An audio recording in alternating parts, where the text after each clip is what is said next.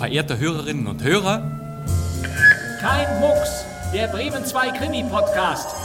Hier ist die Polizei. Was ist denn eigentlich los? FBI. Oh. Mord? Kennen Sie diesen Mann? Das ist meine Sekretärin. Dann war es Mord. Nein. Nur das gibt's doch nicht. Es war ein Unfall. Will man mir was anhängen? Ja? Ich weiß, wer der Mörder ist. Was?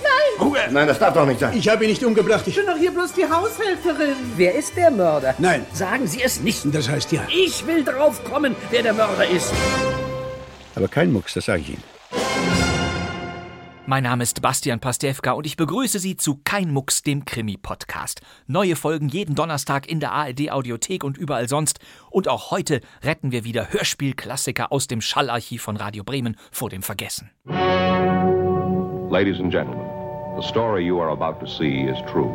The names have been changed to protect the innocent.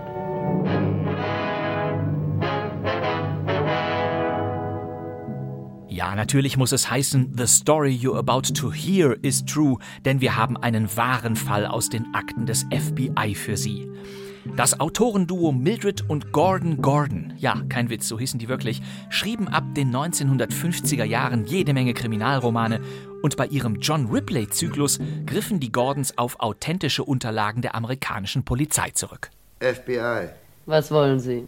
Aus einer der Vorlagen machte Radio Bremen ein spannendes Hörspiel und vielleicht haben Sie ihn schon erkannt, kein geringerer als Hans Patch spielt den Ermittler John Ripley. Äh, wann ist es denn geschehen? Weiter wissen wir auch nicht. Und neben Hans Patch ermittelt Friedrich W. Bauschulte als Lieutenant Kappel, der hier der Einfachheit halber Leutnant Kappel genannt wird. John Ripleys Partner aber ist Hubert Entlein als Greg Barker. Aber da riecht doch nichts nach Mord. Tja, wenn das mal kein voreiliger Schluss ist. Ripley, Barker und Kappel haben den Tod ihres Kollegen Zack Stewart aufzuklären. Die Spuren führen zu einem Gangster namens Walpoo und in die Welt der Autodiebe und Tanzhallenmädchen. Merken Sie sich schon mal diese Namen, es werden noch viele dazukommen. Die Story spielt Ende der 1940er Jahre, Männer rauchen noch so gerne, die Autos scheppern, das Labor lässt sich schön Zeit und Kriminalassistentin Peck, die den Klappentisch besetzt hält, muss viel telefonieren, einmal sogar mit der Zeitansage, das wird Ihnen gefallen. Genau wie das gesamte Hörspiel, ein Radio Bremen-Reißer von 1956 in der Regie von Günter Siebert und eben der verrät Ihnen jetzt auch den Titel des Hörspiels.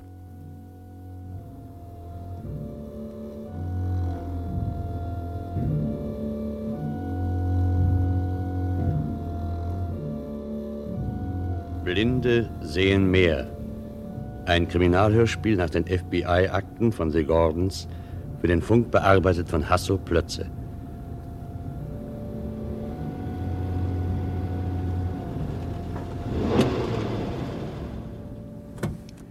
Hier, Kommissar Rippe. Ah, ah,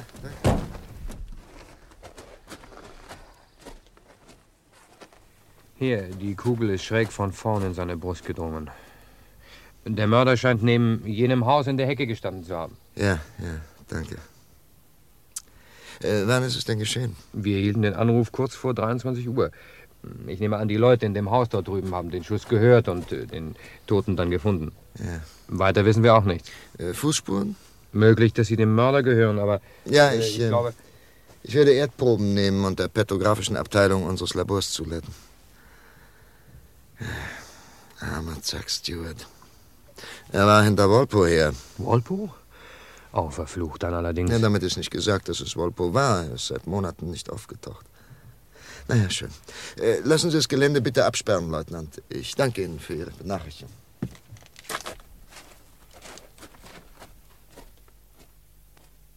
Ich kann es noch nicht fassen, Mr. Ripley. Wenn ich an Zacks Frau denke. Sie war sehr tapfer, Peg. Es ist ein bitterer Gang, wenn man der Frau eines Freundes eine solche Nachricht überbringen muss. Der Chef hat Ihnen also den Fall zur Bearbeitung übergeben. Ja. Olip, seien Sie vorsichtig. Wenn ich an Walpole denke, an diese Bestie. Ja, ich bin mir nicht sicher, dass es Walpole war. Aber der Mord geschah doch in der Nähe der Wohnung, die Zack besuchen wollte. Ach so, Sie meinen diese Connie Anderson, die er erwähnte. Ja, das wäre eine Möglichkeit. Aber noch weiß ich nicht, ob Zack wirklich bei ihr war. Äh, hat Barker sich noch nicht blicken lassen? Greg Barker? Ist er Ihnen wieder zugeteilt? Ja, macht sich ganz ordentlich. Mit seiner ewigen Pfeife sieht er aus wie Sherlock Holmes. Wenn von Sherlock Holmes die Rede ist, kann ich nur gemeint sein. Hallo, Herr Kommissar. Lupus in fabula. Na no, womit schleppen Sie sich denn da ab? Die Akten aller Fälle, die Zack Stewart zu bearbeiten hat. Äh? Der Chef meinte, Sie könnten in einem der Fälle einen Hinweis auf den Mörder finden. Ich tippe auf Volpo. Unterschlagung, Erpressung, Akte Angelino. Na, die ist ja abgeschlossen. Das heißt halt. Nein. Ach, das muss ich übersehen haben. Hier hat Zack etwas an den Rand geschrieben. Noch einmal aufrollen. Hintermänner, Autobande.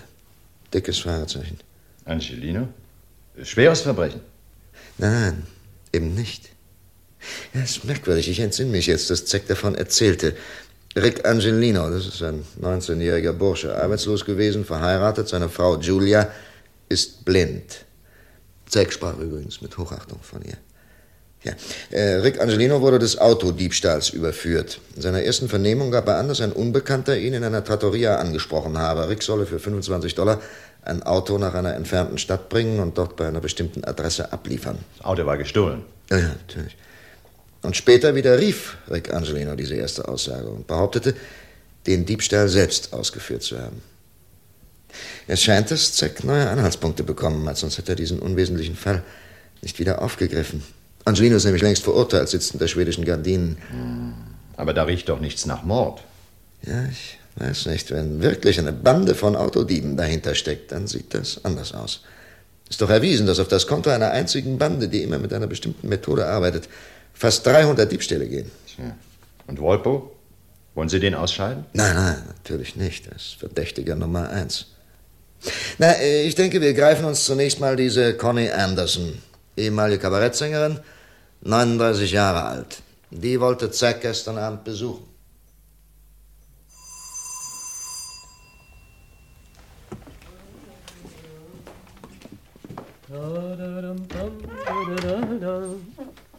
Nun, FBI. Dürfen wir reinkommen? was wollen Sie? Mit Ihnen über Joe Walpole sprechen. Ich habe dem Trottel, den Sie vor ein paar Tagen geschickt haben, doch bereits Der gesagt, dass... Trottel wurde gestern Abend umgebracht. Umgebracht? Ja. Falls Sie wünschen, dass wir Sie hier auf dem Gang verhören. Kommen Sie herein. Setzen Sie sich. Was wollen Sie wissen? Haben Sie was von Walpole gehört? Ach, immer dasselbe Thema. Für mich ist das schon eine abgeleierte Grammophonplatte und sie steht mir bis zum Halse heraus. Für mich ist Wolpo nur ein Name. Als er im Gefängnis saß, hat er Ihren Namen angegeben, damit man Sie im Falle seiner Erkrankung oder seines Ablebens benachrichtigt. Na und wenn schon. Und schließlich haben Sie ihm Pakete geschickt ins Gefängnis. Ja, dann tötete er einen Wächter und brach aus. Sie wissen, dass es nicht sein erster Mord war. Raub, Banküberfall, Mord. Aus purer Lust am Morden. Das ist seine Liste. Ich war ein junges Ding, als ich ihn kennenlernte. Ich tanzte in einem jener billigen Lokale, na, Sie wissen schon. Joe hat mich da herausgeholt. Er kaufte mir hübsche Kleider und bezahlte meine Wohnung. Er war der einzige Mann, der je nett zu mir gewesen ist. Und da wollen Sie, dass ich ihm eine Falle stelle, damit Sie ihn umbringen Wir können? werden ihn schon nicht töten, wenn er nicht zuerst schießt. Was soll ich tun? Uns anrufen, wenn Wolpo was von sich hören lässt. Okay. Mir bleibt ja keine andere Wahl. Aber seit Jahren habe ich ihn nicht gesehen. Und dieser Beamte, der getötet wurde. Lesen Sie keine Zeitung, Miss Anderson? Er wurde am Ende dieser Straße ermordet. Er war entweder auf dem Weg zu Ihnen oder er kam von Ihnen. Er war nicht bei mir. Ich kann beschwören. Umso besser für Sie. Und denken Sie bitte dran, dass Sie uns sofort benachrichtigen. Das geht in Ordnung. Ehrenwort.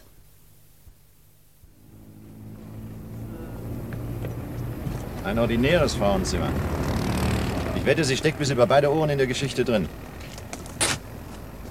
Da drüben. Da starb Zack Stewart. Glauben Sie wirklich, dass der Fall Angelino einen Anhaltspunkt bringen könnte? In unserem Beruf braucht man Tatsachen. Und Tatsachen muss man aufspüren. Wohin jetzt? In die Madison Avenue. Zu Julia Angelino.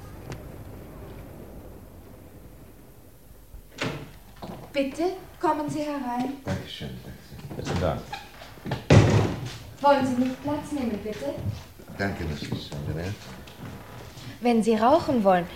Die meisten Männer rauchen doch gern. Ich fürchte, meine Pfeife hat kein besonders gutes Aroma. Oh, ich mag es gern. Und ich freue mich, dass Sie noch einmal gekommen sind. Dass man beim FBI noch mehr über Rick wissen will. Die Wahrheit ist, Mrs. Angelino, dass wir nicht an die Schuld Ihres Mannes glauben. Oh, danke. Ich hatte so das Gefühl, als hätte er irgendetwas über den Autodiebstahl erfahren. Ah? Aber das kam nicht von irgendwelchen Äußerungen, die er tat. Mhm. Äh, können Sie sich noch an den Abend erinnern, an dem es geschah? Ja, ich habe doch so viel Zeit zum Denken. Rick war hier bis gegen 11 Uhr. Und Sie wissen, dass der Polizeibericht feststellte, der Wagen sei um 10 Uhr gestohlen worden. Moment. Der Wagen wurde eine Stunde eher gestohlen? Ja. Barker, da müssen wir nachfassen. Gibt überhaupt mehrere unwahrscheinliche Dinge bei dieser Geschichte. Hm, Also, Rick verließ sie gegen 11 Uhr. Mhm. Und weiter? Rick war sehr unruhig. Er dachte, er könnte vielleicht einschlafen, wenn er vorher einen Bummel zum Drugstore machte. Wir haben so unsere Sorgen gehabt. Es kam alles auf einmal. Und äh, dann hat Ihr Mann Sie angerufen. Ja, eine halbe Stunde später klopfte Mrs. Roselli auf den Fußboden. Sie wohnt über mir und hat Telefon. Rick war ganz aufgeregt. Ein Mann hatte ihm 25 Dollar angeboten, wenn er sein Auto nach Indiana führe. Ich war glücklich, weil er glücklich war. Oh, ist es schon dunkel draußen? Äh, ja, Ich vergesse immer Licht zu machen. Ich brauche es ja nicht. es hat Sie sicher hart getroffen, das Augenlicht zu verlieren. Man muss es mit Geduld tragen. Es ist nun schon über ein Jahr her, seit es geschah. Die Gasleitung war undicht und es hatte sich Gas im Ofen angesammelt. Als ich es anstecken wollte, naja, ich kann die Sonne zwar nicht mehr sehen, aber ich kann auch die Armut nicht mehr sehen. Und wenn Rick erst wieder bei mir ist, Sie glauben also nicht an seine Schuld. nein, ich weiß, dass er den Wagen nicht gestohlen hat. Wir sind arm, aber muss man deshalb unehrlich sein? Weshalb hat er dann aber gestanden? Er widerrief doch seine erste Aussage. Und in seiner zweiten gestand er, dass er eine sogenannte Al Capone-Box, das ist eine Art Zündspule, benutzt habe, um den Wagen in Gang zu bringen. Und aufgrund dieser zweiten Aussage ist er dann verurteilt worden. Ich kann das alles nicht begreifen. Ich habe Rick gefragt. Er wollte es mir eines Tages sagen. Mehr bekam ich nicht aus ihm heraus. Hm. Äh, Wer war denn sein Anwalt? Kennen Sie ihn? Natürlich, Mr. Steve Dunning. Er war nicht freundlich zu mir. Ich wollte dem Gericht sagen, dass Rick nicht vor elf Uhr das Haus verlassen hat. Aber Mr. Dunning behauptete, das würde nichts nützen. Ah? Äh, haben Sie den Anwalt selbst ausgewählt? Nein, Mr. Rayner hat ihn uns besorgt. Er sagte, er sei einer von den Besten. Rainer. Etwa Jim Rainer? Ja. das Anwaltsbüro in der City? hat? Ja, Sie kennen ihn? Ich habe von ihm gehört. Ist das ein Freund von Ihnen? Das gerade nicht. Rick muss ihn früher einmal kennengelernt haben. Er ist gut zu uns gewesen und gut zu mir, seit Rick fort ist. Danke, Mrs. Angelino. Wir werden die Sache verfolgen und auch Ihren Mann im Gefängnis aufsuchen. Ich danke Ihnen.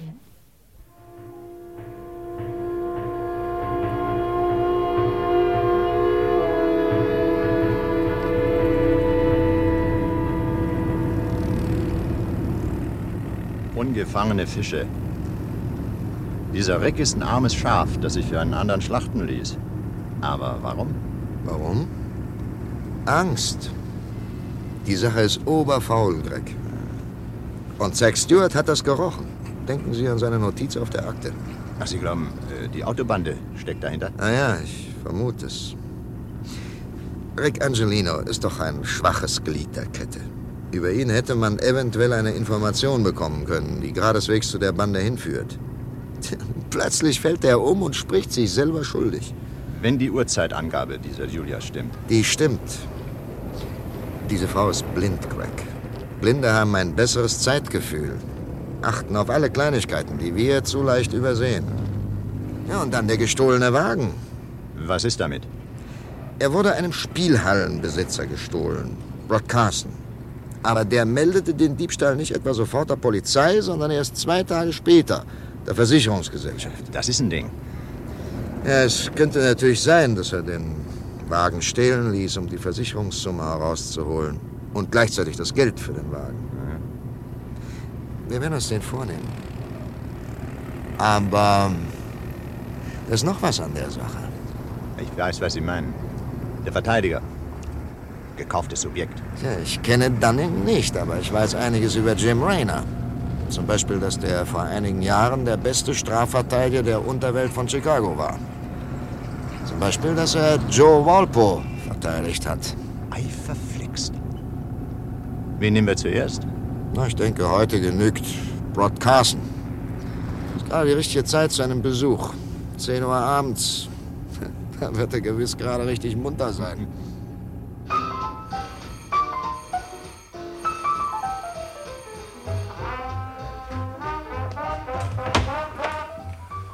Mr. Carson? Ja, Augenblick, ich schließe die Tür. Ja. So, was kann ich für Sie tun? Wir wollen uns nach dem Wagen erkundigen, den Sie vor einiger Zeit als gestohlen gemeldet haben. Ja, ich habe ihn doch wiederbekommen. Mhm. Die Polizei hat einen Indianer gefunden. Man hat den Dieb gefasst, einen jungen Burschen. Rick Angelino. Ja, so war das sein Name. Mhm. Ich habe ihn vergessen. Ich sollte als Zeuge erscheinen, aber als er sich schuldig bekannte, erübrigte sich das. Ja, ich weiß nicht. Ich kann mir nicht vorstellen, warum man sich beim FBI dafür interessiert. Aber ich, ich meine, wenn ich Ihnen etwas sagen kann. Hat Angelino hier jemals gearbeitet? Nie. Kannten Sie ihn denn bereits, ehe der Wagen gestohlen wurde? Nein, ich würde ihn auch nicht kennen, wenn er jetzt hier in das Büro hereinspaziert käme. Aha. Sagten Sie nicht damals der Polizei, der Wagen sei an jenem Abend um 10 Uhr verschwunden? So sagte ich das. Muss lange her. Ich erinnere mich aber genau, wie ich zu der Zeitangabe kam. Ich schickte meinen Fahrer an dem Abend nach dem Wagen und er war nicht mehr an seinem Platz. Ein Piccolo sagte, der Wagen wäre 15 Minuten vorher noch da gewesen. Könnten wir mit dem Piccolo mal sprechen? Wenn Sie ihn finden, ja. Ich musste ihn neulich entlassen. Er fing an, mit den Tänzerinnen anzubandeln. Sowas dulde ich nicht. Mr. Carson, äh, für uns ist das wichtig, die genaue Zeit zu kennen. Äh, Sie sind also sicher, dass es 10 Uhr war? Warum hätte der Piccolo lügen sollen? Hm, Weshalb haben Sie denn damals nicht die Polizei von dem Diebstahl verständigt? Wohl aber nach zwei Tagen die Versicherungsgesellschaft. Ja, das ist ganz einfach. Mir gehört ein Nachtlokal und in Verbindung damit ein Spielcasino. Als ich feststellte, dass der Wagen gestohlen war, hatte ich nicht die Absicht, mir Scherereien mit der Polizei auf den Hals zu laden. Ich gebe zu, dass das äh, nicht klug war, den Versicherungsagenten zu verständigen. Hm, Hätte ich besser nachgedacht, so würde ich nie einen Schadenersatzanspruch gestellt haben. Genügt Ihnen das? Danke. Äh, danke, Mr. Carson. Gute Nacht. Gute Nacht, meine Herren.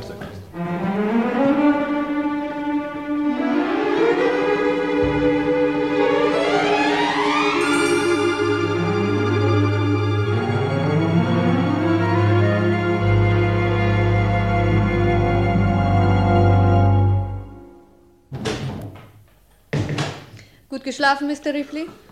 Zu kurz.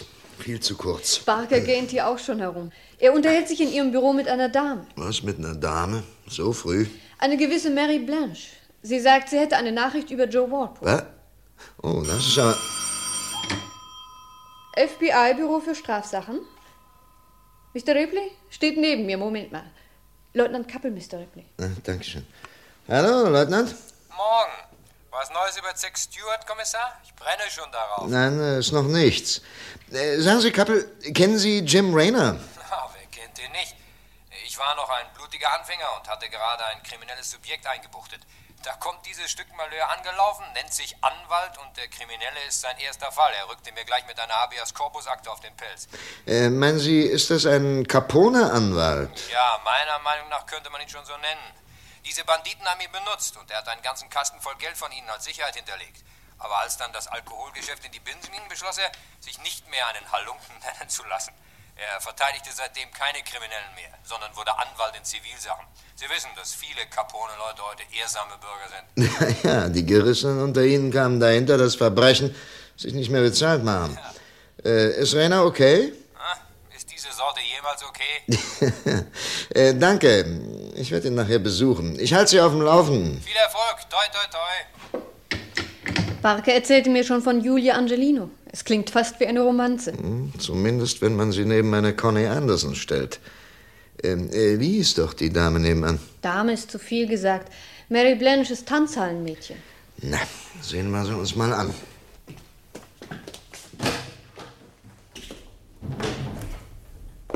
Morgen, Miss Blanche. Unsere Sekretärin erzählte, dass Sie schon einige Zeit warten. Entschuldigen Sie bitte. Bei mir hat sich noch nie jemand entschuldigt. Ich bin warten gewöhnt. Sie wissen was über Joe Warpo? Nicht direkt. Ich bin nämlich. Naja, Sie können mich eine Tänzerin nennen. Früher bin ich neben Connie Anderson aufgetreten. Sie lädt mich heute noch manchmal ein, so als würden wir immer noch zusammen für 15 Silberlinge die Woche herumhopsen. Ich komme mir wie eine schäbige Wanze vor, dass ich sie verpfeife. Aber ich verpfeife ja nicht sie. Es geht ja um Wolpo. Was ist denn los mit Wolpo? Freitag, da habe ich bei Conny übernachtet. Wir waren gerade dabei, den fünften Whisky zu kippen, als das Telefon läutete. Und ich konnte sehen, dass bei ihr nicht viel fehlte, bis alle Sicherungen durchgebrannt wären. Sie haben mitgehört? Ja, sie hat mich zwar hinausgeschickt, aber in diesen Wohnungen gibt es keine schallsicheren Wände.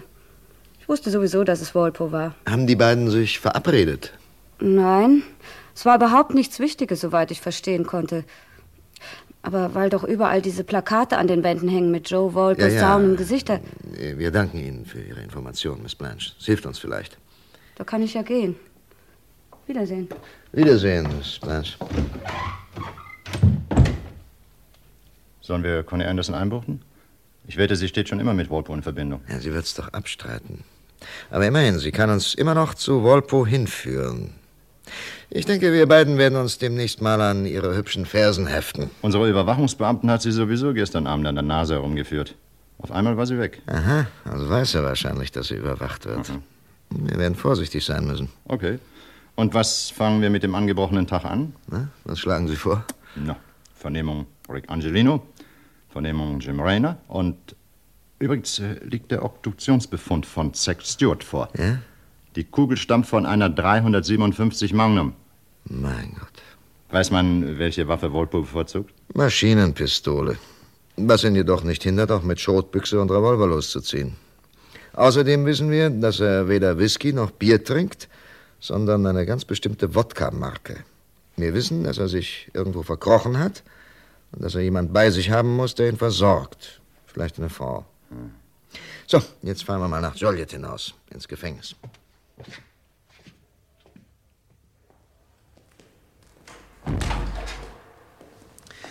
Ähm, Wir sind Fahndungsbeamte vom FBI, Mr. Angelino. Das ist Kommissar Barker. Mein Name ist Ripley. Wir wissen, dass Sie diese Sache mit dem Auto nicht allein gedreht haben. Sie hatten doch gefälschte Wagenpapiere. Und Sie hatten einen Anwalt, den Sie sich von Rechts wegen nicht leisten konnten. Das reimt sich doch nicht zusammen, ne? Ich war ganz allein. Wo haben Sie Jim Rayner kennengelernt? In der Zeit, als ich als junge Zeitung verkaufte. Ihre Frau sagt, dass Rainer gut zu ihr gewesen sei. Julia. Julia ist froh, dass wir diesen Fall bearbeiten. Sie meint, wir könnten Ihnen helfen. Sie sollen sie in Ruhe lassen. Sie. Nicht viele Männer haben eine Frau wie Julia, die auf sie wartet. Julia glaubt an ihre Unschuld. Warum tun Sie nichts, diesen Glauben zu erhalten? Ich habe es allein getan. Ach? Vor wem haben Sie eigentlich Angst? Hm? Weshalb hat Rainer Ihnen diesen Anwalt verschafft, der Ihnen nicht geholfen hat? Wie konnte er mir helfen, wo ich doch schuldig war? Na schön. Sie haben Zeit, sich das zu überlegen. Denken Sie dran, dass jeder Tag ohne Sie für Julia eine Hölle ist. Äh, können wir nächstes Mal was mitbringen, Rick? Zeitschriften vielleicht? Kommen Sie etwa noch mal wieder? Bestimmt. Ich brauche nichts.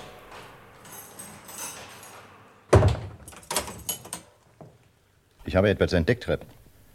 Ich war im Gefängnisbüro.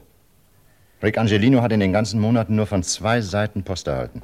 Ja, und? Von seiner Frau und. Raten Sie mal. Ich bin ja kein Rätselonkel. Sie wären noch nicht drauf gekommen. Post von einer Bank in Illinois am 5. jeden Monats. Jeder Brief enthält einen Überweisungsschein, dass dem Konto von Enrico Angelino 200 Dollar gutgeschrieben worden seien. Das ist ein Ding, was?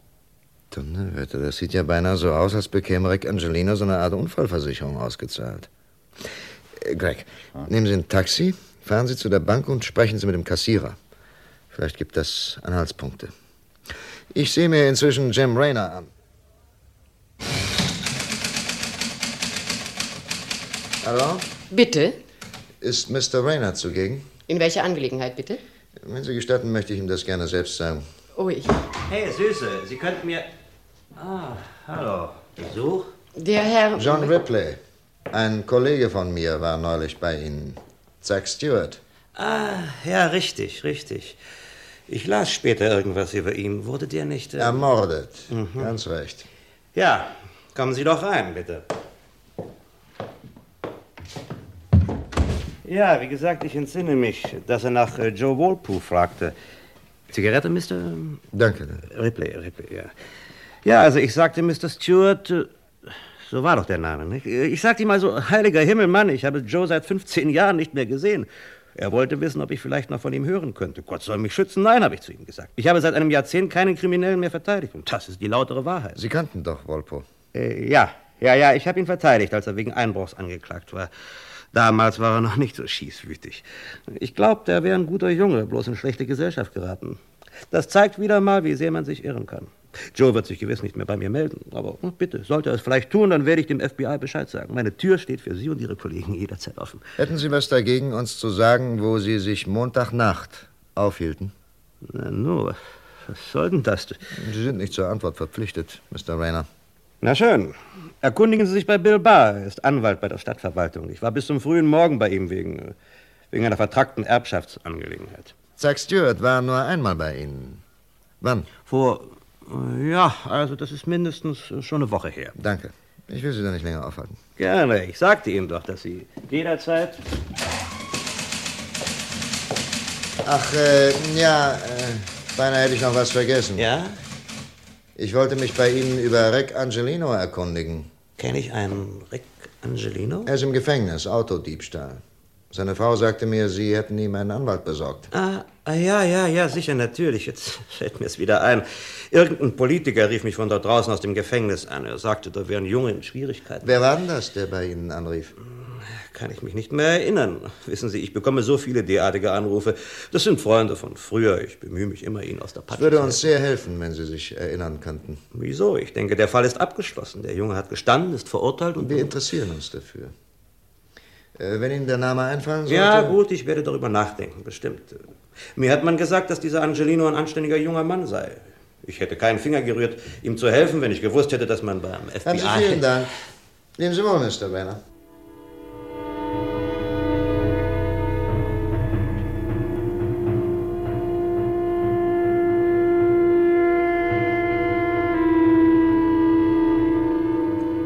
Schlauer geworden, Mr. Ripley? Hm, ich weiß nicht, kaum. Ich möchte wissen. Wo ist denn Barker? Noch nicht zurück? Doch, doch. Er hat seinen Browning durchgesehen und geladen. In meiner Gegenwart. Ist ja ein gemeiner Mensch. Das bringt mich auf eine Idee. Nun fangen Sie auch noch an. Ach, diese Mordwerkzeuge. Was ist denn eigentlich los? Nichts, leider.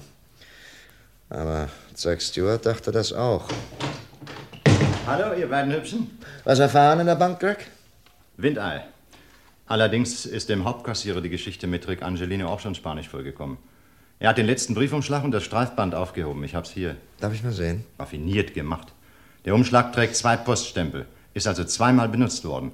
Und hier vorn, sehen Sie, ist aus dem Umschlag ein Rechteck herausgeschnitten, wo die erste Adresse gestanden hat. Ja, das ist nicht schlecht. Der erste Poststempel ist äh, Chicago, 2. September. Und der andere Brooklyn. Ja, ich- ich- Datum ist nicht zu entziffern. Und über das Loch ist ein Papierstreifen geklebt worden. Und da drauf getippt Name der Bank und Adresse. Aha. Möchte wissen, warum der Kerl sich so viel Mühe gibt. Er hält sich für besonders schlau. Er weiß, dass man manchmal die Herkunft von Briefumschlägen und Papier feststellen kann. Ja, weiß der Teufel, wo er den Umschlag her hat. Fest steht jedenfalls, dass Angelino unschuldig sitzt und sich dafür bezahlen lässt. Tja, die Brüder wollen nicht, dass die Staatsanwaltschaft anfängt rumzuschnüffeln und dabei feststellt, dass es sich um mehr als einen Autodiebstahl handelt. Greg, die Bande hat ein Millionengeschäft aufgezogen. Die können sich's leisten, einen Anwalt und einen unschuldig Brummenden zu bezahlen. Tja, wenn Julia nicht gesagt hätte, dass Rick zur Zeit des Diebstahls zu Hause war, dann wüssten wir nicht, was wir jetzt wissen. Sehen Sie, Barker, das ist das Faszinierende an unserem Beruf. Man fängt an mit einer Karteikarte, einem Fall. Nichts steht drauf als ein Name. Und dann fängt man an, den Fall durchzukauen, bis der Name Charakterzüge bekommt und sich schließlich als menschliches Wesen herausstellt. Ein Name wie Rick Angelino oder Joe Walpo, wie Julia oder Connie Anderson. Sie philosophieren ja, Rip. Das ist ja Unsinn. Äh, geben Sie diesen Umschlag bitte zum Laborpack. Untersuchung auf Fingerabdrücke, Druckspuren, ja? Ja. Danke. Ich vergehe schon vor Sehnsucht nach Conny Anderson. Mhm, Das ist meine erste Verfolgung. Und ich hoffe sehr, dass die Dame heute ihren Ausgehtag hat. Denken Sie immer an eins, Barker. Für einen Verfolgten ist es so gut wie unmöglich, einen Verfolger zu erkennen, wenn der sich ungezwungen bewegt. Sei denn auf einer menschenleeren Straße. Aber haben Sie die Straßen Chicagos schon je menschenleer gesehen? Und wenn sie wirklich zu Joe Walpole geht? Beck, wir werden anrufen, ja? Vielleicht erst spät. Wollen Sie so lange den Klappenschrank besetzt halten? Ja, natürlich.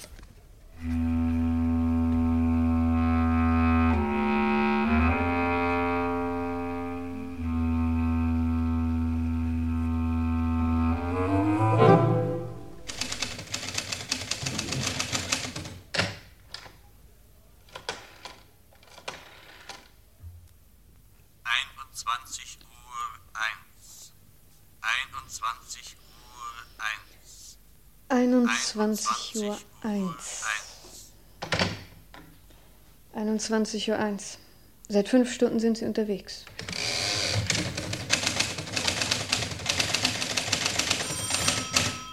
Rip?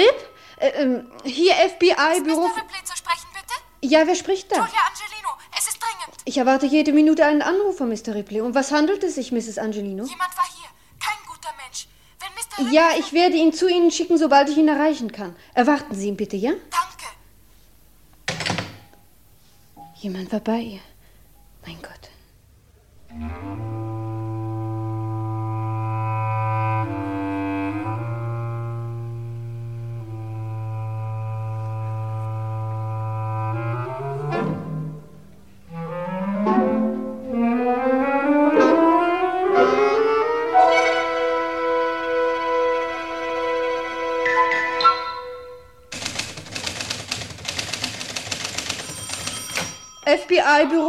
Ja?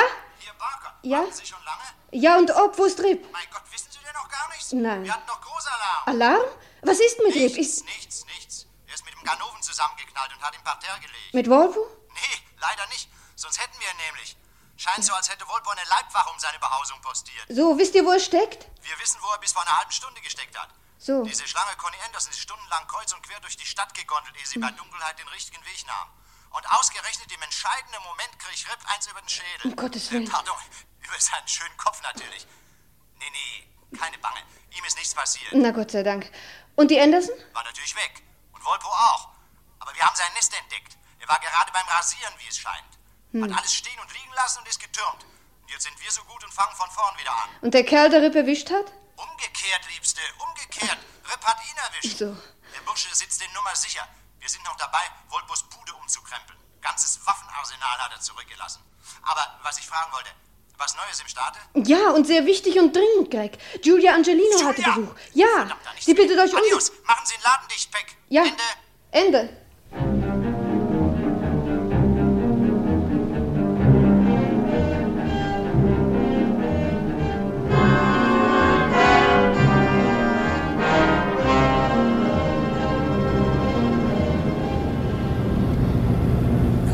los, Greg. Fahren Sie schneller.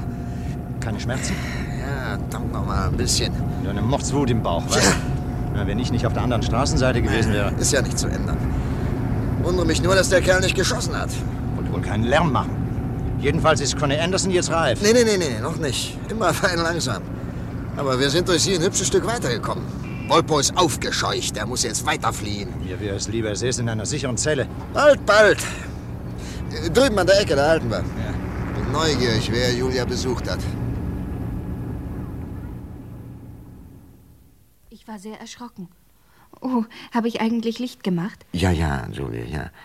Übrigens, ähm, Rick lässt Sie grüßen. Danke. Wie geht es ihm? Oh, sieht gut aus. Er macht sich Sorgen um Sie. Oh, das ist nicht nötig. Nur dieser Mann heute Abend. Er stand plötzlich im Zimmer. Ich dachte zuerst, es wäre Mrs. Roselli. Aber dann knarrte die eine lose Diele neben der Tür. Und sie knarrte anders, weil der Mann schwerer war als Mrs. Roselli. Was, das, äh, das können Sie unterscheiden? Ja, ich kann sogar ungefähr sagen, wie schwer der Mann gewesen ist. Etwa 180 Pfund. Das ist ja erstaunlich. Äh, Passen mal auf, eben. Ich trete jetzt auf die Diele. Na? Wie viel wiege ich? 170, würde ich sagen. Donnerwetter. Na, das stimmt nicht. Sie haben sich um vier Pfund vertan. 174. Das ist ja großartig. Und der Mann? Er stand also plötzlich in diesem Zimmer? Ja, und er sagte, Ich bin Carnes vom FBI. Mr. Carnes? Wo ist Mr. Ripley? Ripley? Ja, Kommissar Ripley. Er konnte nicht kommen. Ja, er hat mich geschickt. Hat Rick? Hat er nicht was? Ach, nichts. Was haben Sie von ihm gehört? Oh, es geht ihm gut. Gestern hat er mir geschrieben. Geben Sie den Brief her. Ich will ihn sehen. Mrs. Roselli hat ihn. Ich werde ihn holen. Moment. Wer ist Mrs. Roselli? Sie wohnt über mir. Sie liest mir immer Ricks Briefe vor. Bleiben Sie sitzen. Erzählen Sie, was drin stand. Das Übliche. Es geht ihm gut und... Was tun Sie? Ich schließe die Tür ab. Sie werden jetzt tun, was ich Ihnen sage, falls Sie nicht wollen, dass Rick etwas passiert. Nein! Ruhe! Noch ein lautes Wort und dieses ganze Theater mit Blinder verfängt bei mir nicht. Jetzt werden Sie Rick einen Brief schreiben. Los, hier ist Papier. Dieser Kerl vom FBI kann Ihnen nicht helfen. Er kann Rick nicht davor schützen, dass er eine Kugel verpasst bekommt. Sie schreiben Rick, dass es so das Beste wäre, wenn er seine Strafe absitzt. Er kriegt 200 im Monat, so viel hat er sein ganzes Leben noch nicht verdient. Und braucht dafür bloß stillzusitzen und den Mund zu halten. Klar. Ja, ich werde schreiben. Und dann? Ich meine, hat er Ihnen was... nein, äh, nein. Nur als ich aufgeschrien habe, gab er mir eine Ohrfeige. Dieser Lausekerl. Wenn wir wüssten, wie er aussieht. Ich weiß es. Ungefähr. Sie wissen das? Ja, als er gehen wollte, ließ ich mir von ihm aus dem Sessel aufhelfen. Dann tastete ich mit den Händen über seinen Kopf und seine Schultern. Er trug einen Tweedanzug. Gesicht rund und plump. Sehr großartig. Und? Er ist einen Kopf größer als ich. Also über 1,80 Meter. Sein Haar war pomadisiert. Er duftete stark nach Pomade und Tabakrauch. Äh, Zigaretten oder... Ja, er rauchte Zigaretten. Aber die Marke kenne ich nicht. Er war nervös. Der Stuhl knarrte, wenn er sich hin und her bewegte. Großartig. Ja, Laute werden zu Erinnerungen. Ich kann mich auf sie genauso gut besinnen, wie ich früher einmal wusste, wie gewisse Menschen aussahen.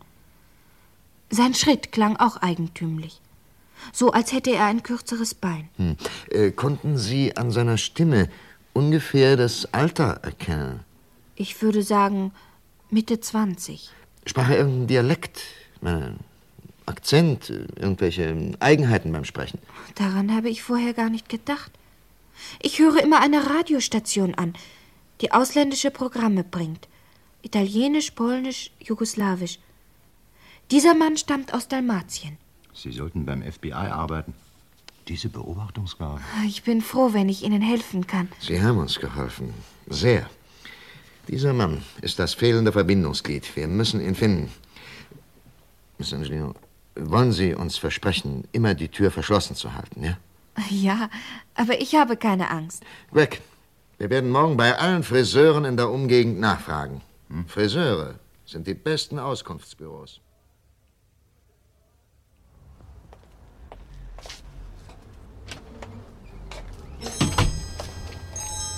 Guten Tag, die Herren. Was steht zu Diensten, die Herren? Haarschneiden, ondulieren, rasieren? FBI. Oh. Eine vertrauliche Frage, Meister.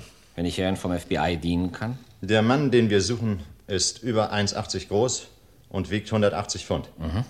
Er hat ein rundes, plumpes Gesicht. Hm. Wir nehmen an, dass er aus Dalmatien stammt. Manchmal trägt er ein Tweedjackett. Einer seiner Schuhe ist womöglich ein orthopädischer Schuh. Glatt gekämmtes Haar, verwendet Haaröl. Er ist etwas nervös. Mm, den Mann kenne ich. An den Seiten wird er mit der Schere und im Nacken mit der Maschine geschnitten. Sein Haar wird nicht affiliert. Es ist Mati Pavelic. Er war ein guter Kunde, gab immer Trinkgeld. Er wahr? Ja, seit mehreren Monaten war er nicht mehr hier. Ach, äh, wissen Sie, wo er wohnt? Leider nicht. Er war in der Lotteriebranche tätig. Aber als er letztes Mal hier war, sagte er, er hätte den Beruf gewechselt. Wenn Sie ihn sehen, dann rufen Sie uns bitte an, ja? Einstweilen, herzlichen Dank. Stets zu Diensten. Auf Wiedersehen, die Herren. Auf Wiedersehen.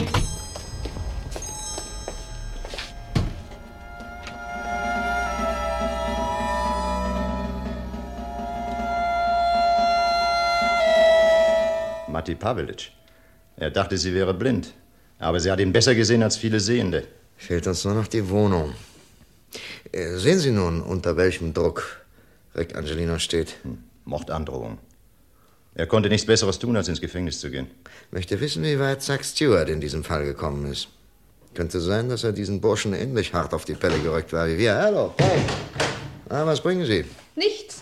Außer einem liebenswürdigen Lächeln und diese Berichte hier. Ach, das ist die Überwachung von Connie Anderson. Da steht sowieso nichts drin. Gar nichts. Sie geht ins Kino, ins Drugstore, ins Schönheitssalon, die Bar an der Ecke. Das ist alles. Haben Sie schon gelesen über Ihre Geburtstagsgesellschaft? Mhm, sie hatte einen Geburtstagskuchen mit 29 Kerzen. 49 hätten es mindestens sein müssen. Lästern Sie nicht, Greg. Wir werden alle älter. Ja, Sie mit Ihren 19 Lenzen. Halt, stopp. Hier habe ich etwas. Die Untersuchungsergebnisse aus dem Labor. Hab sie noch nicht angesehen. Ach, na sowas. Darf ich mal... Ich hatte ein Stück Papier dabei, das aus Connie Andersons Papierkorb stammt. Meiner Meinung nach war ein Geburtstagsgeschenk drin eingewickelt. Mal, mal sehen. Aha, hier. Ich lese vor. Untersuchungsergebnis des Labors. Wasserzeichen des Papiers als Zeichen der Northco Papierfabrik Minneapolis festgestellt. Das nützt uns nichts. Na, vielleicht doch. Wissen Sie, Wasserzeichen weisen Verschiedenheiten auf, wenn die Walze ausgewechselt wird, in die das Wasserzeichen eingraviert ist. Auf diese Weise kann man dann ungefähr das Datum feststellen, an dem das Papier hergestellt wurde. Ja, sehen Sie hier, Fernscheiben. FBI, Chicago. Northco teilt mit, dass Papier aus Fertigung vom 1. September stammt. Auslieferung nur in den Nordstaaten. Und? Ja, auf dem Papier war der Poststempel gut lesbar. Birmingham in Alabama. Und Alabama gehört bekanntlich zu den Südstaaten. Und daraus folgt, dass Connie Anderson ein Geburtstagsgeschenk erhalten hat aus Alabama, eingewickelt in ein Papier, das nur in der Nähe von Chicago verkauft worden ist. Donnerwetter, ja, ich verstehe. Volpo hat das Paket über einen Mittelsmann gehen lassen, um die Spur zu verdrehen. Richtig. Na, wollen Sie immer noch über die Laborarbeit lästern? Dann habe ich hier nächsten Beweis. Erinnern Sie sich an den Umschlag aus der Bank? Die äh, Geldüberweisung für Rick Angelino, nicht Richtig, wahr? richtig, ja. Der Absender verwendete einen alten Briefumschlag, hat ihn selber mit der Post bekommen. Er schnitt Name und Adresse auf der Vorderseite aus und dachte nicht dran, dass der Name sich auf der Rückseite des Umschlags durchgedrückt haben könnte. Tja, im Labor hat man dann alle Klappen des Umschlags gelöst und es mit infrarotem und ultraviolettem Licht versucht. Haben Sie etwas entdeckt? Ja, ja. Aber der Name ist leider nicht deutlich sichtbar geworden, wie das Untersuchungsergebnis besagt. Wohl aber die Adresse. 1733 Partos oder 1788 Partos. Nichts wie hin. Och, der Mann läuft uns nicht weg. Volpo liegt mir mehr am Herzen. Wir werden zuerst Connie Anderson besuchen. Bin neugierig auf Ihre Geburtstagsgeschenke. Ich antworte auf keine Fragen mehr. Nee, ich stelle ja gar keine. Wollen Sie ausgehen, Miss Anderson? Warum? No, mit so einer schönen Tasche am Arm. Ist das nicht äh, serbische Arbeit? Handarbeit, nicht wahr? Gefällt sie Ihnen? Ein Geburtstagsgeschenk. Meine Freundin hat sie mir Ach. geschenkt. Sie hatten Geburtstag. Aha. Oh, herzlichen Glückwunsch. Danke. Hat Joe auch gratuliert? Joe, immer wieder Joe. Er interessiert mich also nicht. lebt er mit einer anderen Frau zusammen. Mit einer. Das ist eine Lüge. Und außerdem lässt es mich kalt. Naja, das sieht man. Sie haben da neulich abends einen weiten Spaziergang unternommen, hörte ich. Darf man das nicht? Doch, doch. Äh, Wir haben Ihr Bankkonto untersucht, Miss Anderson. Genau eine Woche nach Wolpos erstem Banküberfall gingen darauf 7.200 Dollar ein. Er hatte 37.000 erbeutet. Sie können nicht beweisen, dass er mir das Geld gab. Wir wissen es. Wir wollen noch ein letztes Mal an Ihr Gewissen appellieren. Wo ist Wolpo? Ich weiß es nicht. Und wenn Sie es wüssten? Mein Gott, ich kann ihn doch nicht an den Galgen liefern. Sie würden ihn umbringen. Wir sind jedenfalls keine Mörder. Möchten Sie wegen Beihilfe zum Mord vor Gericht?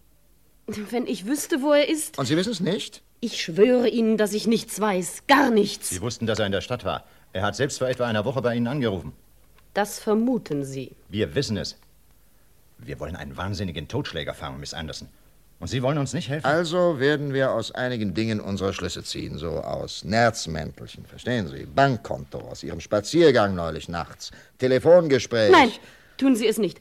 Sobald ich herausbekomme, wo er ist, gebe ich Ihnen Bescheid. Ich rufe Sie an. Sofort. Na gut. Das ist Ihre letzte Chance, Miss Anderson.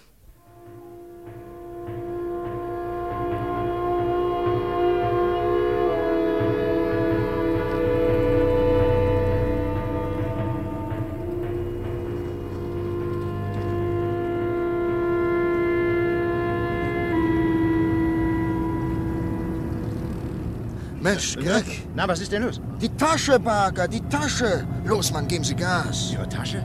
Wieso? Ach, Die Tasche von der Anderson. Conny Andersons Tasche. Meinen Sie, sie käme von Walpo? Ja, das ist serbische Arbeit, verstehen Sie? Und irgendwo nördlich von hier, da gibt's einen Ort, in dem diese Art Lederarbeit gemacht wird. Sie meinen äh, Middleton, die serbische Kolonie? Ja, ist doch genauso berühmt wie Oneda für Silberwaren. Und dort könnte Walpo auch das Papier gekauft haben, in dem das Geburtstagsgeschenk eingewickelt war. Zwar nur eine Theorie, aber... Erst zum Büro zurück? Nein, nein, nein, äh, wir können Peck telefonisch benachrichtigen. Los, sofort nach Middleton. Sind ja bloß 33 Meilen.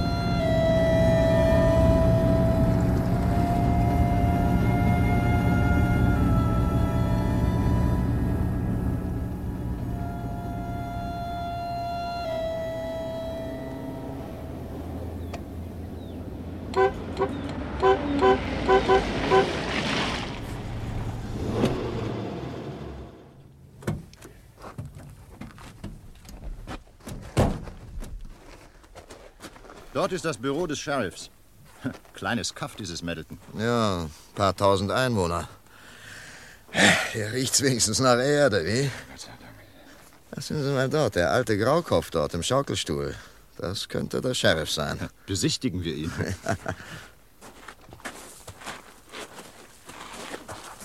Wetten, dass Sie hinter Walpo her sind? Ja, woher wissen Sie denn, dass wir... Das steht Ihnen doch deutlich im Gesicht geschrieben. FBI, wie? Na, aller Achtung. Ja, Ripley, Kommissar. Bart. Und nun sagen Sie mir mal... Ich habe Zeit, mir die Menschen zu betrachten. Außerdem haben Sie eine niedrige Autonummer und kommen aus Chicago. Tja, wenn Sie Walpo suchen, dürften Sie hier verkehrt sein. Wir überprüfen nur Spuren. Sheriff, ich dachte mir, das hier, das könnte so die Art von Landschaft sein, die ihm gefällt. Walpo kam doch von der Farm, ne? Er fühlt sich in Städten auf die Dauer nicht wohl. Und ich dachte, wir könnten mal hier so ein bisschen rumlaufen und die Leute ausfragen. Gibt es zum Beispiel neue Leute hier? Kaum. Da ist zwar eine neue Familie in das alte Haus von John Stone eingezogen, aber Walpo ist ja Einzelgänger. Die neuen Leute heißen Jameson. Na, Namen kann man ändern. Äh, seit wann sind die denn da? Seit knapp einer Woche. Äh, Sheriff, der Storebesitzer da drüben, verkauft der auch Wodka? Komisch, dass Sie danach fragen. Wir hier trinken nämlich eigentlich nur Zwetschgenschnaps. Alte heimatliche Gewohnheit, wissen Sie. Aber Johnny vom Store drüben sagte mir gerade gestern, dass diese Jamesons eine Sonderbestellung auf Wodka gemacht haben. Da schlacht doch einer lang hin. Wodka? Na, wenn das ist, dann bricht ihm seine liebe alte Gewohnheit das Genick. Äh, Sheriff, besteht die Möglichkeit, das Haus der Jamesons zu beobachten? Sie glauben, dass es Walpo ist? Unter meiner Nase? Ich habe doch den Steckbrief. Na, er hat immer Leute bei sich, die ihn versorgen. Bestimmt auch eine Frau. Gut. Gegenüber von den Jamesons ist eine Farm mit einer Scheune. Dort könnte man bestimmt etwas sehen. Na, sehr großartig, das wird bestimmt gehen. Haben Sie einen äh, alten Overall für mich? Hm, sicher, wenn er Ihnen passt. Na, wird schon. Äh, gibt's einen Lastwagen hier im Ort? Ja, die Futtermittelhandlung hat einen. Dann bitten Sie den Mann, mich zur Farm zu bringen. Er kann ein paar Säcke abladen, damit es nicht so auffällt. Ich nehme Fernrohr, Kamera mit Teleobjektiv mit. Und, äh, Barker, Sie beziehen hier Telefonposten. Ich rufe Sie von der Farm aus an, wenn ich was genaueres weiß. Okay, Verständigen Sie unser Hauptquartier. Alarmbereitschaft.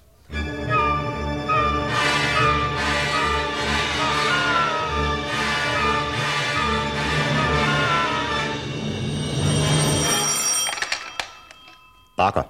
Hallo, Greg. Greg, er ist es. Er kam erst aus dem Haus, als es schon fast dunkel war. Äh, eine, eine Frau ist bei ihm. Gratuliere, Boss. Nein, das Schwerste kommt noch. Rufen Sie gleich die Zentrale an. Wir brauchen mindestens äh, 20 Mann, um das Haus zu umstellen. Hm. Dazu Lautsprecherwagen, Tränengaswerfer. Okay. Und wann steigt der Rummel? Einsatzbesprechung zwei Meilen südlich von Middleton nach Mitternacht. Einsatz zwischen 4 und 5 Uhr morgens. Muss alles wie beim Schnürchen klappen. Ende. Ende.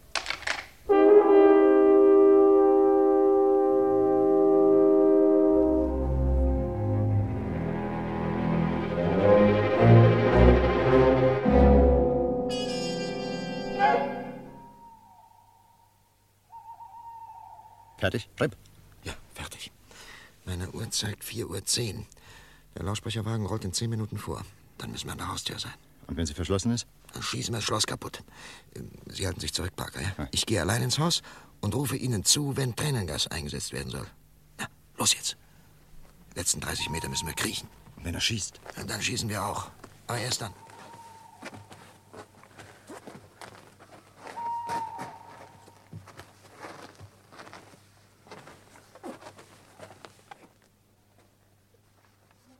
Ist zu, Greg. Äh, bleiben Sie hier an der Wand stehen, ja? Maschinenpistole klar? Sicher.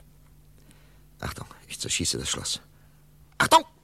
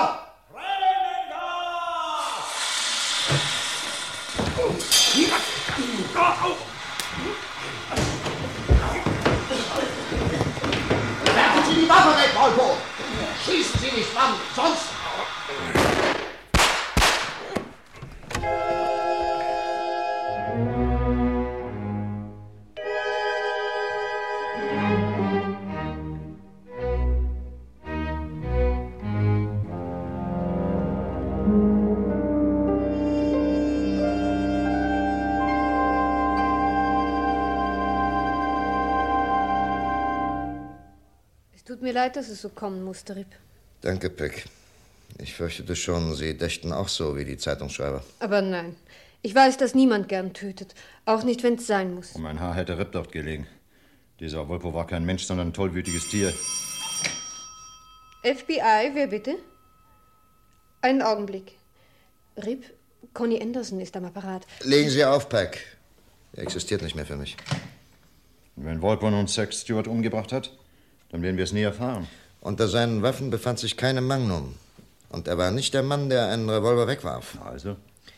Ich denke, wir widmen uns der Adresse, die das Labor herausgefunden hat. 1733 oder 1788 Partos. Aber doch wohl nicht heute noch, Mann Gottes. Wir haben seit fast 48 Stunden kein Auge voll Schlaf. Heute noch. Ich schreibe nur eben den Bericht zu Ende. Dann fahren wir.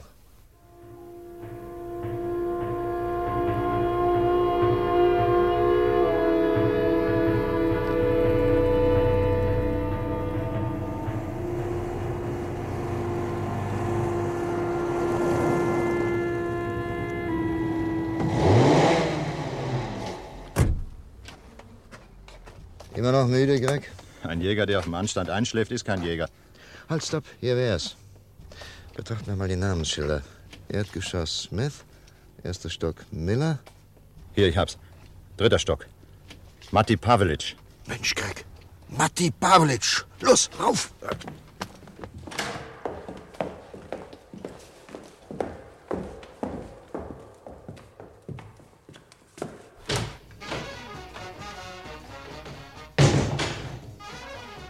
Wollen Sie von mir? Haben Sie etwas dagegen, das Radio auszuschalten? Von mir das? Also, was wollen Sie? Sie kennen doch Rick Angelino. Angelino? Nie von ihm gehört.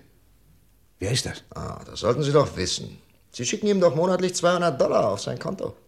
Was soll das heißen? Will man mir was anhängen? Sie haben doch Julia Angelino bedroht. Sie haben den Verkehrten erwischt. Die Blinden sehen, Mr. Pavlic. Manchmal besser als Menschen mit gesunden Augen. Sie hat Sie richtig gesehen. Auch Rick hat Sie gesehen. Wollen Sie irgendeinem billigen Sträfling glauben oder mir? Ah. Ich habe ja gar nicht gesagt, dass Rick Angelino ein Sträfling ist. Woher wissen Sie denn das? Was?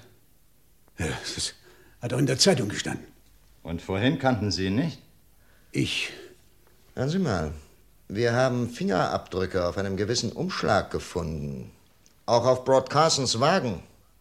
Ich habe ihn nicht gestohlen. Ich habe nicht gesagt, dass er gestohlen worden ist. Sehen Sie, auch darüber wissen Sie Bescheid. Wo waren Sie am Montag vor acht Tagen, in der Nacht zum Dienstag? Wie soll ich wissen, Kennen wo Sie ich... die Morton Street? Nein. Das heißt ja. Ja, Rechtsanwalt Rainer wohnt dort aber. Sieh mal an. Haben Sie eine Waffe, Pavlic? Greg, durchsuchen Sie. Ich protestiere. Das ist Hausfriedensbruch. Ah, er hat eine. Also. Im Schulterhalfter. Eine 257 Magnum. Sie gehört nicht mir. Ich habe sie geliehen. Ich weiß von nichts, ich Wir bin... haben eine Kugel in Zack Stewarts Körper gefunden. Diese Kugel passt in eine 257 Magnum. Ich habe ihn nicht umgebracht. Ich, ich bin kein Mörder. Ich, ich kenne Zack Stewart nicht. Sie kennen auch nicht Rick Angelino. Auch nicht seine Frau Julia. Und wie ist es mit Brod Carson? Ich... Ich möchte einen Anwalt haben. Wen? Jim Reiner. Weiß er, wie viel Wagen Sie gestohlen haben? Oder weiß es Brod Carson? Ich sage nichts.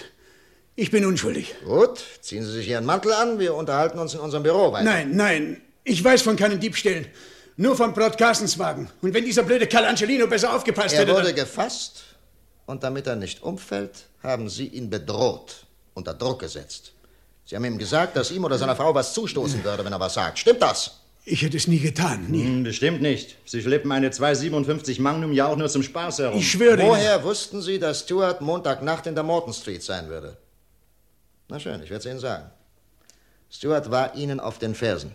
Er hat den Fall Angelino wieder aufgerollt und ist auf Jim Rayner gestoßen. Er hat Rayner nicht nur in seinem Büro, sondern auch in seiner Privatwohnung besucht. Dann hat Jim Rayner mich verpfiffen. Dieser verdammte... Danke. Das genügt einstweilen. Jim Rayner ist doch der Kopf der Autobande, nicht wahr? Warum fragen Sie, wenn Sie doch schon alles wissen? Ich soll's jetzt ausbaden, während dieser dreckige Kerl sich die Hände reibt. Er hat mich angerufen, jawohl. Er hat mir den Auftrag gegeben, den Schnüffler zu erledigen. Das ist Anstiftung zum Mord. Wenn er mich verpfeift, dann soll er mit mir schmoren. Wollen Sie bitte das Geständnis unterschreiben, Pavelic? Nur für den Fall, dass Sie es sich noch mal anders überlegen. Ich sitze drin, ich unterschreibe. Hm. Aber ein kleiner Irrtum ist Ihnen unterlaufen, Pavlic. Jim Rayner hat Sie nicht verpfiffen.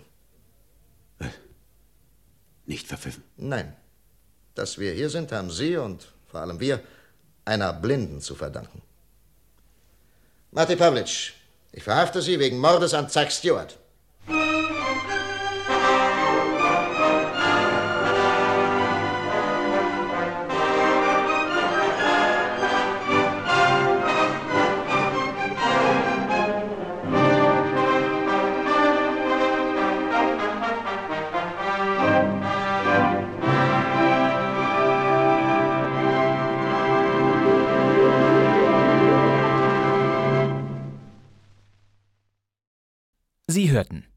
Blinde sehen mehr von Mildred und Gordon Gordon. Aus dem Amerikanischen übersetzt von Gottfried Beutel, als Hörspiel bearbeitet von Hasso Plötze.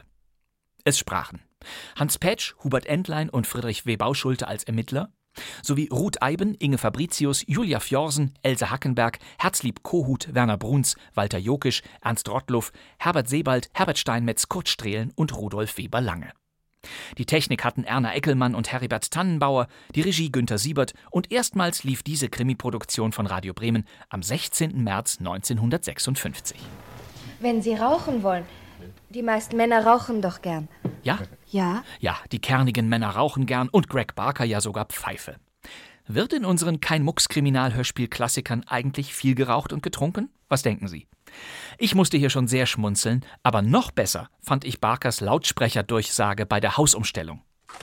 Wir sind FBI-Beamte und haben Sie umzingelt.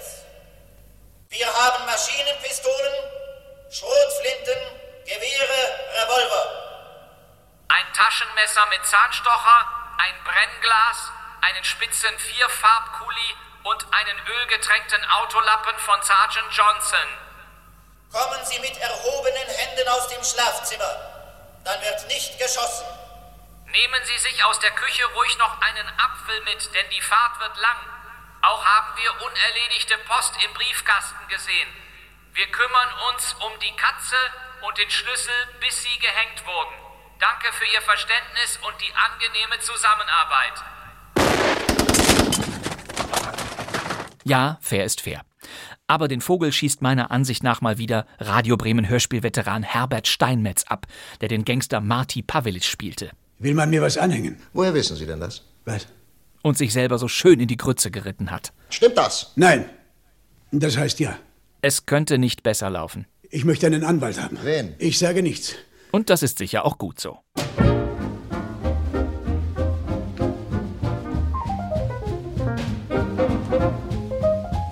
Das war kein Mucks der Krimi-Podcast. Immer donnerstags gibt es neue Folgen. Unsere brandneue dritte Staffel wird für Sie wöchentlich aufgefüllt in der ARD-Audiothek, auf bremen2.de und überall sonst. Großartig! In der kommenden Ausgabe gehen wir sogar noch weiter zurück, in die 1940er Jahre. Wir haben nicht weniger als eine Archivsensation für Sie, nicht weniger als das allerälteste Kriminalhörspiel, das Radio Bremen produziert hat und das erhalten geblieben ist. Es heißt Der Mann im Fahrstuhl. Und vor dem sollten Sie sich fürchten, in diesem Thriller von einer der großen amerikanischen Hörspielautorinnen, von Lucille Fletcher. Danke fürs Zuhören. Das wär's für heute. Mein Name ist Bastian Pastewka. Ich sitze im neuen Funksaal von Radio Bremen. Und wir hören uns wieder in der nächsten Folge von Kein Mucks, dem Krimi-Podcast. Also, Wiedersehen.